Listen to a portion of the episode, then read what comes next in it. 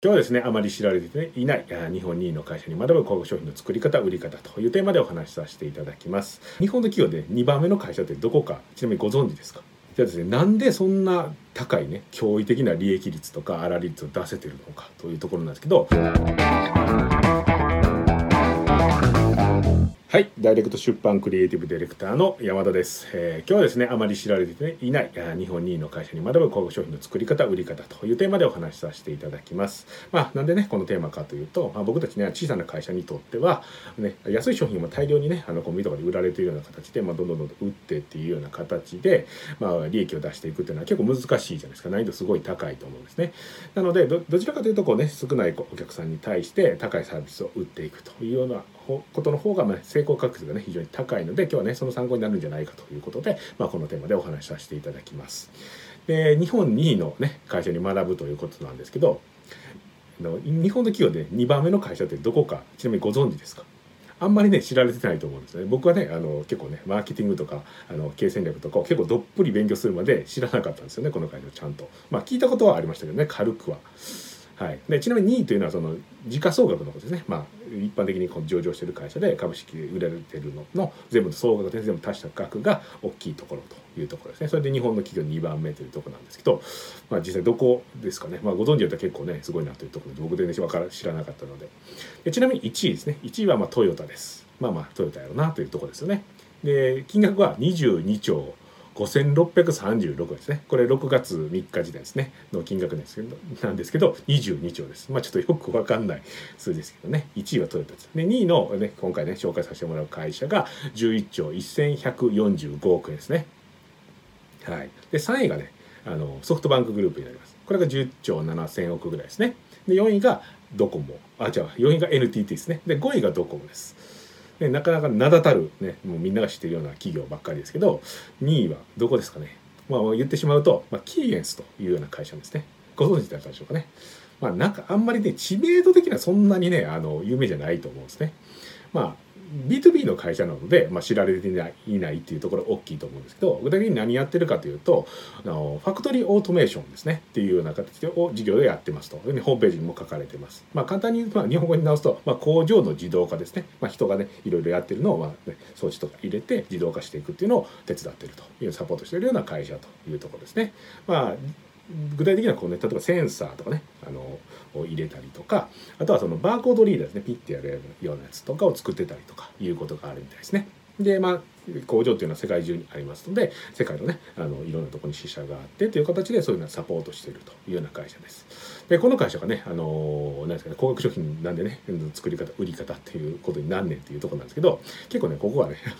あの飛び抜けたあの数字を出してるところがありましてまあ有名なのはね多分ね社員の平均年収とかの方が有名かもしれないですけどねこれが日本一と言われてまして、まあ、2000万とまあ2000ね100万とか2000 1900万とかあるかもしれないですけど2000万ああるというふうに、まあ、世界日本で一番の会社なんですね。まあ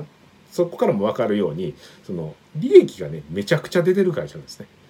で実際ね飛び抜けてるんですよ利益率っていうのが。でこういう電気機器っていうね業界のところで、まあ、営業利益率っていうのは大体ね6%ぐらいっていうふうに言われてるみたいなんですよ。まあ分かりますよね。なんとなく物とか売ってるんでまあその6%ぐらい出たらまあまあまあまあまあそんなもんかなっていう感じするじゃないですか。それに対してこのキーエンスの会キーエンスという会社は何パーかというと54.1%なんですね。この2019年の3月期の数字によると。6%ですよ。平均6%が54.1%ですよ。まあちょうどまあ10倍ぐらいですけどまあちょうど9倍かな。でそれが、まあ、この木だけ出たとかいう話じゃなくてずっとね 10, 10年とかそういうスパンでずっとこの利益率を出し続けてるんですよ。まあ、ちょっと信じられないですよね。平均6パンとか54.1%ですよ。何回もちょっと言いますけど、まあ、僕もね調べてて、まあ、この数字やったらちょっとおかしいなとは思ってるんですけどで売上とかからね原価とかを引いた粗利率は82.3%です。82.3%ですよ。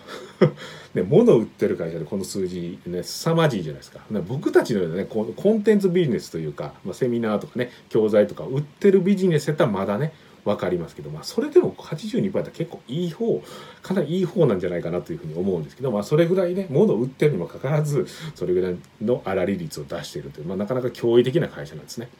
じゃあですねなんでそんな高いね驚異的な利益率とか粗利率を出せてるのかというところなんですけど、ね、いろいろあると思うんですけどその一つがですねあのキエンスが出す商品にありましてキエンスがね出してる商品新商品ですね。新商品の7割が世界初とか業界初のものだというふうにな言われてるというか、まあ、キエンスのホームページにも書いてあるのでもう間違いないんですけど新商品の7割が世界初とか業界初なんですね、まあ、なかなかね結構ね、あのー、ポイントになってくるところなんですけどなんでこれがポイントかっていうと、まあ、一つ考えていただきたいのがとね、この高い利益率を出すっていうことは、まあ、基本的にはやっぱりねその原価とかよりもすごく高い値段で売ってるからね高い値段で売ってるからこそ利益が出るというところなんですけどじゃあ逆にねその値段が下がってくるっていうのはねどういう時なのかということなんですよ。考えていただきたいのは、まあ、実際どういう時に値段がねどんどんどんどん売り値がね下がっていくと思いますか。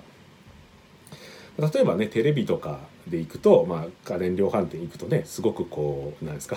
であのめちゃめちゃ安い値段で売ってるじゃないですか一昔前だったらねあの20万とか30万とかしてたやつが、まあ、今やったらねそこそこ大きいテレビでもう5万とか出せば、まあ、まあ5万円台とかでね売ってますよね。でちょっとちっちゃめのやつでもちっちゃめって言っても20何本とかねそういったものでもうであればもう3万円台とかぐらいからあるんじゃないかなっていうところなんですけど、まあ、なかなかねあの、まあ、とんでもなく安いじゃないですか。あれって作るの絶対めちゃくちゃ難しいですよね技術とかから考えるとあの液晶にねあんなテレビ電波キャッチしてねやるっていうことですからでそう考えるとやっぱりね技術がすごくねあの高い技術を使ってるからって言って値段が高くなるっていうことではないっていうのがすごく分かりますよね。で実際ねそのテレビとかで考えるとどういってどういって、ね、流れでね価格下がってきたかっていうとやっぱり中国とかねそういった安い企業がいっぱい出てきてガーってそういう安い商品を投入していったからやっぱりあの安くなったじゃないですか。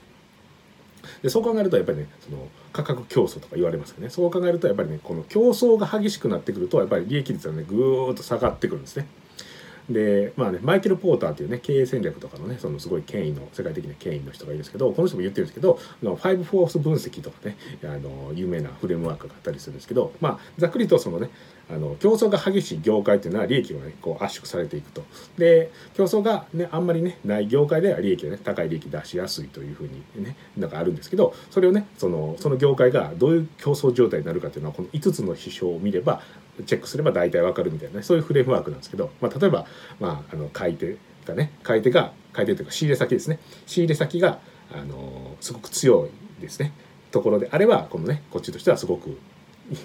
あの利益出しにくいと、まあ、例えばアップルから iPhone を仕入れるってなるとやっぱりねその高い値段で買わないといけないなとか。あとはその納品先ですね。納品先の方があのすごく力持ってると、まあ、どうしても買ってほしいからあの安くでもいいけど買ってくださいってなるとかね。あと新規参入がどうやとか代替品があるとか、まあ、そういうふうな5つの項目があるんですけど、まあ、その5つの項目みたいなどれぐらいね競争が激しいかっていうのは分かると。で競争が激しいとやっぱり利益がねぐーっとねあの抑えられてしまうというふうな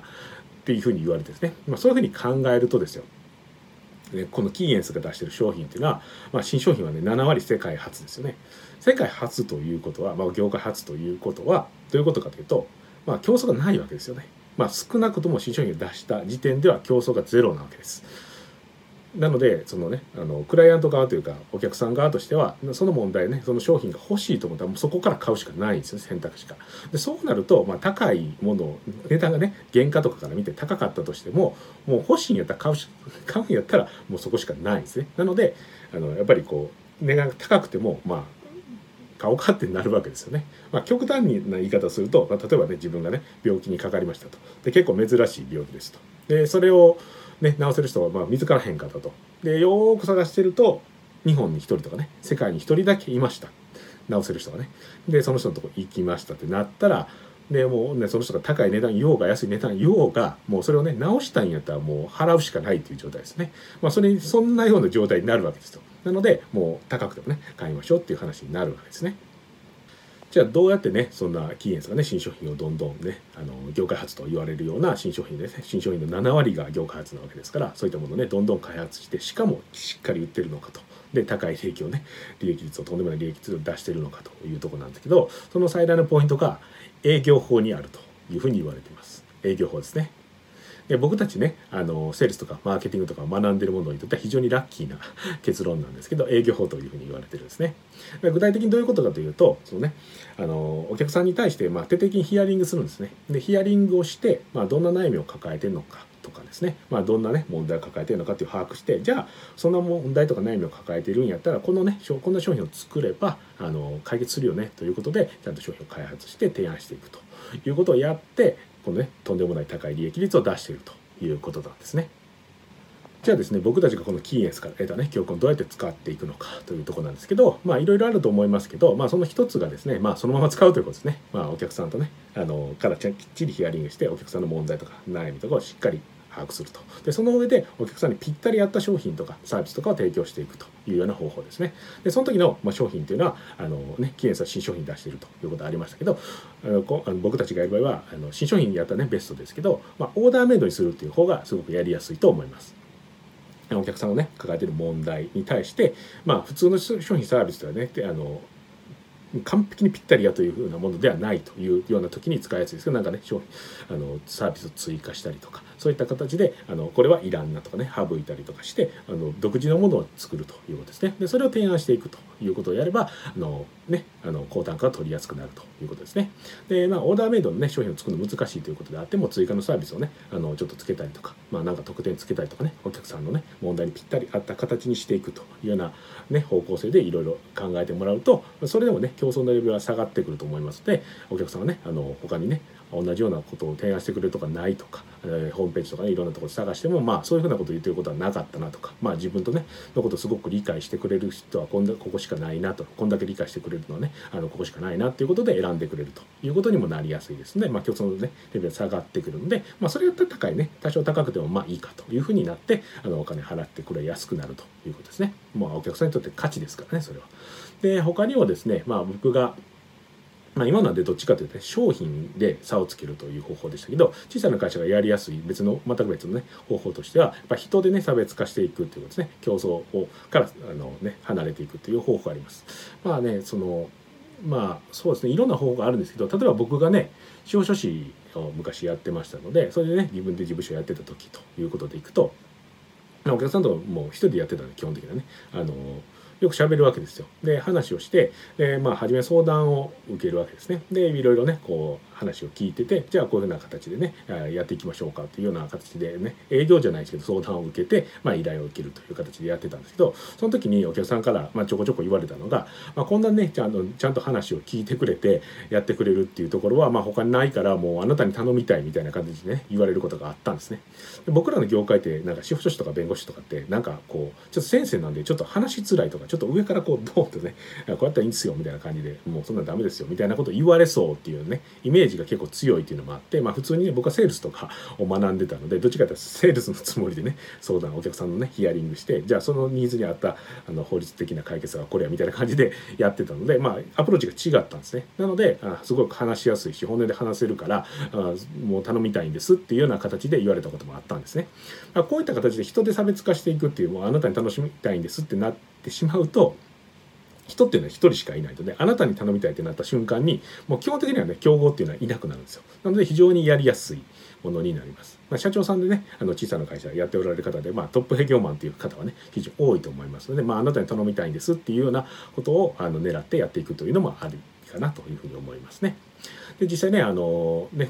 僕ら小さい会社っていうのはお客さんとねあの直接話すケースってすごい多いじゃないですか。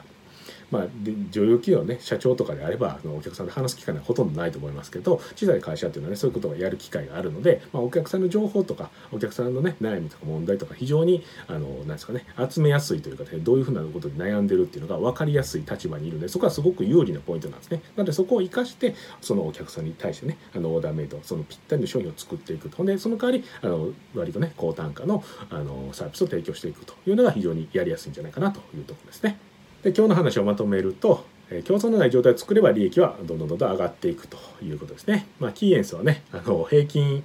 のね、営業利益が6%やったかな？6%のところが54.1%というね、驚異的な9倍ですからね。なかなかとんでもない数字出てるので、まあ、それくらいまでいやめちゃめちゃ突き詰めればいけるということですね。まあ、2倍、3倍でもね、結構十分かなというところであるんですけど、まあね、そこぐらいまではいけるという夢の話ですね。で、えっとね、実際小さな会社が実践していこうというふうに思うと、ね、やり方としてはお客さんに、ね、徹底的にヒアリングをしてでね、そのお客さんの条件に合ったぴったりの商品やサービスをオーダーメイドとか、まあ、カスタマイズの商品として提供していくというのが、まあ、効果的な方法としてありますよと。あともう一つ別の方法としてはあなた自身ですね。あなた自身にあのやってほしいというふうに思ってもらって、まあそのね、競合を排除していくと。競争の状態から抜け出していくという方法がありますよと。ね、まあ、もちろんねこの2つの方法を併用して合わせ技でやってもらうのも非常に効果的です。はい。以上が今日のお話になります。はい、ではですね少しでも参考になったという方は下のところからねチャンネル登録をよろしくお願いいたします。では。最後までご覧いただいてありがとうございます。いいねチャンネル登録をよろしくお願いいたします。レスポンスチャンネルでは今質問を受け付けております。コロナに関することやビジネスマーケティングのことなどあなたの質問をレスポンスチャンネルでお答えさせていただきます。質問は概要欄からお願いいたします。あなたの質問お待ちしております。